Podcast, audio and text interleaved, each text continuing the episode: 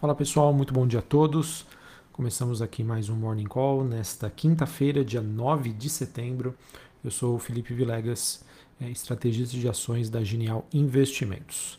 Bom pessoal, é, olhando para as principais movimentações globais, é, a gente teve um dia um pouco mais volátil envolvendo é, ações asiáticas, principalmente olhando para a bolsa de tecnologia de Hong Kong, que teve uma queda de 2,3% nesta madrugada. Bolsa de Xangai na China subiu 0,5% e no Japão nós tivemos uma queda de 0,57%. Já já eu falo um pouquinho mais sobre esse movimento nas bolsas asiáticas, aproveitando aí o tema China. Antes disso, queria falar um pouco sobre a movimentação das demais bolsas. É, nós temos as ações europeias que acabam tendo um dia de baixa, com Londres recuando 1,25%, é, Paris na França caindo 0,32, Frankfurt na Alemanha caindo 0,34. Esse movimento acontece é, frente às preocupações dos investidores antes da reunião do Banco Central Europeu, em meio a especulações de que o mesmo estaria se preparando para uma redução dos estímulos monetários na Europa. É, o Banco Central Europeu, que anuncia é, decisões de política monetária às 8h45, horário de Brasília, e às 9h30 da manhã a gente tem a Christine Lagarde, presidente do BCE, né, presidente do Banco Central Europeu, discursando. Tá? Então, mediante essa expectativa de uma retirada de estímulos na Europa, as ações por lá acabam apresentando um movimento de baixa.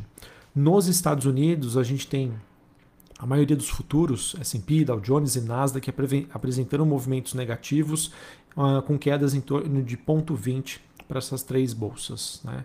Nos Estados Unidos, é importante dizer que hoje, é, às 9h30 da manhã, é, vários, é, a gente tem os dados sobre seguro-desemprego, ao mesmo tempo que vários membros do Fed, né, Comitê de Política, é, Fed não, perdão, Banco Central Americano, eles discursam hoje a partir ali do meio-dia, entre eles o Daly e o Evans. E por conta da variante Delta, que está sim afetando a economia americana, é, isso poderia reduzir a capacidade do, do Fed em continuar no apoio à recuperação e ao aperto das políticas monetárias. Tá? Esse movimento que já começou em outros países, mas que os Estados Unidos ainda vem passando por esse momento de indefinição e é algo que já é um tema que a gente já vem comentando aqui bastante com vocês. O mercado que já aceita esse processo envolvendo o mercado americano só resta nos saber é, quando isso vai começar e qual vai ser a magnitude desse movimento. Porém, né, com os dados recentes e por conta dos impactos na variante Delta, da variante Delta na economia americana, isso pode postergar esse movimento é, que deve continuar então com uma manutenção da liquidez atual. Sobre as commodities, a gente observa um rally é, de alta né, dos metais básicos, o cobre subindo 1,34, o níquel subindo 2,7, o alumínio né, próximo das suas máximas históricas. É, esse movimento aí acaba acontecendo diante de preocupações com a demanda é, em relação a. Perdão, esse movimento ele acaba acontecendo mediante a preocupações com abastecimento. Tá? Movimento que não é o mesmo envolvendo o minério de ferro. Tá? Esse sim que apresentou hoje mais um dia de queda, diante aí de preocupações com a demanda em meio a operações reduzidas das siderúrgicas e também uma repressão no setor imobiliário lá na China. O petróleo é, tem um dia positivo também, o WTI negociado em Nova York subindo 0,22 e o Brent subindo 0,29, ainda sustentando com os efeitos do furacão Ida nos Estados Unidos. Bom, agora queria voltar sobre o tema China, né, que foi um dos motivos pelos quais eu comentei aqui com vocês anteriormente da, da queda forte das bolsas em Hong Kong hoje. A, a repressão regulatória é, na China no setor de tecnologia ainda continua a, a deteriorar os ativos por lá, é, em que nós temos aí mais um movimento de, entre aspas, né, ataque à indústria de games, e isso acabou prejudicando bastante ah, o desempenho da, da Bolsa de Hong Kong. Outro tema também que preocupa bastante o mercado é sobre a questão de crédito da Evergrande, que aumenta os riscos de um contágio, além do setor de construção civil, um, contágio aí dentro do setor bancário. E isso acaba afetando né, não somente as bolsas por lá, é, como algumas commodities, principalmente o minério de ferro. Então, mais uma vez, pessoal, China é, segue no radar. Por enquanto, acredito que o mercado acredita que esse seja um, algo, tenha um efeito localizado mas é algo que a gente não pode deixar fora do radar, porque de certa maneira isso poderia é, mais na frente aí contaminar outros setores e outras bolsas. Repito o que eu disse ontem, tá? Covid-19 no ano passado a mesma coisa. Em janeiro, né, já se comentava sobre essa doença, mas acreditava-se que seria algo local, pontual. Não foi o que aconteceu. Mesma coisa com China. O mercado, até o momento, né, é, entre aspas, fazendo vista grossa, mas é algo que da noite para o dia aí pode é, mudar realmente o sentimento do investidor, então acho que vale a pena acompanhar este tema. Uh, querendo falar ainda sobre outros dados que foram divulgados da China hoje, foram divulgados os dados de inflação, tanto ao consumidor quanto a inflação ao produtor. E a, a inflação ao, ao, consumidor, o CPI, teve uma alta anual de 0,8% em agosto, frustrando a expectativa do mercado que esperava uma alta de 1%. O mesmo ainda não acontece com os dados de preços ao produtor, que teve uma alta de 9,5% no ano, superando o consenso, ainda permanecendo em patamar elevado. Por outro lado, né, que é esse dado do CPI pode abrir espaços né, para as novas medidas de estímulos monetários, quem sabe nos próximos dias ou nas próximas semanas. Lembrando que o mercado aí aguarda esse ponto de inflexão em relação à economia chinesa sobre uma nova, quem sabe uma nova rodada de estímulos, que poderia aí ajudar é, alguns setores e também algumas commodities. Queria comentar aqui com vocês os dados que foram divulgados hoje em relação à Alemanha, em que o número de exportações é, teve um aumento de 0,5% comparando julho ante junho. Tá? É, e as importações caíram 3,8% no mesmo período. Na base anual, as exportações subiram 12,4%, as importações tiveram uma alta de 16,6%. Por que, que me chama atenção este dado? A Alemanha tem como grande parceiro comercial a China. Sim, o dado é um pouco antigo, né, entre aspas, né, referente ao mês de julho, mas esse aumento nas exportações, de certa maneira, poderia estar sinalizando aí uma maior atividade da China. Vamos acompanhar. É, bom, terminando essa parte internacional, queria falar sobre o Brasil. É, Brasil que ontem é, o Ibovespa acabou tendo uma queda de mais de 3%, é, em que nós tivemos aí a situação institucional continuando bastante tensa, incerta e acabou servindo como pano de fundo.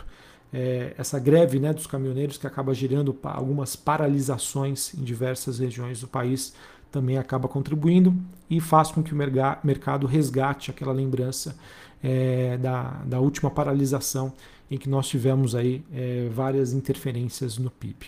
Assim, pessoal, a situação não é das melhores, né? E parece que a cada dia que passa ela vem piorando. Né? Nós vivemos então uma, uma crise institucional entre os três poderes, o que faz com que o mercado acredite que a agenda econômica né, fique totalmente paralisada, sem nenhum tipo de avanço, ao mesmo tempo que a gente se confronta aí com essa possível greve dos caminhoneiros, possível não, né? Já estamos participando de algumas paralisações que pode ainda mais se deteriorar.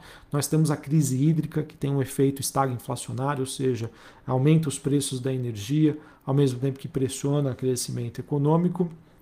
É, então tudo isso acaba gerando uma tempestade perfeita que faz com que os ativos brasileiros é, tenham uma descorrelação muito grande com os ativos lá fora. A percepção de risco realmente assim lá nas alturas e a gente enxerga isso, por exemplo, com títulos de renda fixa com vencimento para três anos do Tesouro Direto, já pagando aí taxas anuais de 10%. É, uma coisa é fato, pessoal, o valuation, né, ou seja, o preço justo dos ativos locais, é, como a bolsa chamam bastante atenção aí do mercado. E acredito que isso em algum momento poderia funcionar aí como paraquedas tá? para movimentações de baixas adicionais que a gente poderia ver no Ibovespa. Por hora, né? fluxo, o efeito manada, ele acaba sendo dominante. É, no mês de setembro a gente, e agosto a gente viu uma, uma, uma saída muito grande de investidores pessoa física e também institucional ao mesmo tempo que investidor estrangeiro segue comprando bolsa brasileira nesses atuais patamares. É, como eu venho sempre compartilhando com vocês, eventos políticos, né, você tentar achar o ponto de inflexão é realmente muito difícil. Tá? Então, nos resta como investidor é, adotar de duas estratégias ou esperar as coisas melhorarem né, sobre esse clima institucional, sobre outros temas, é, tendo como contrapartida pagar um pouco mais caro. Né? É, outro ponto que nós temos de estratégia seria tentar é, um famoso né, buy the dip, comprar nas quedas, levando em consideração que fatores quantitativos, como por exemplo os valuations, já começam ali aos poucos a gritar é, sobre a atratividade dos preços das ações brasileiras. Ok? Não temos um cenário fácil, não, não temos um cenário, é, temos um cenário completamente incerto. Nestes momentos é que surgem essas oportunidades. A questão é realmente que o atual cenário mostra que a deterioração, as deteriorações ainda existem espaços para continuarem, tá bom? Então, eu acho que cabe muito ao investidor fazendo aquele exercício né, de, de autoconhecimento para entender é, o seu perfil de risco, até onde ele aguenta, é, e identificar que, a, a, por mais que nós estamos passando por um período conturbado hoje, é, eu, eu, eu, eu, acredito bastante no potencial de entrega é, de resultados das nossas empresas, das empresas brasileiras. Tá? E que isso, de certa maneira, lá na frente, quando os resultados forem divulgados, poderiam apaziguar um pouquinho esse momento. Beleza? Bom, pessoal, acho que era isso. É, aqui no Brasil, olhando para a agenda do dia, a gente tem às 9 horas da manhã dados de inflação, IPCA.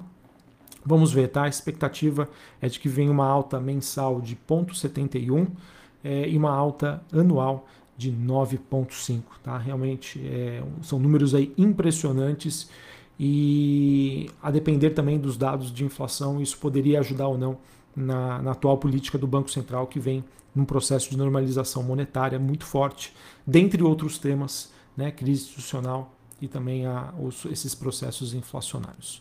Um abraço a todos, uma ótima quinta-feira para vocês e até mais. Valeu!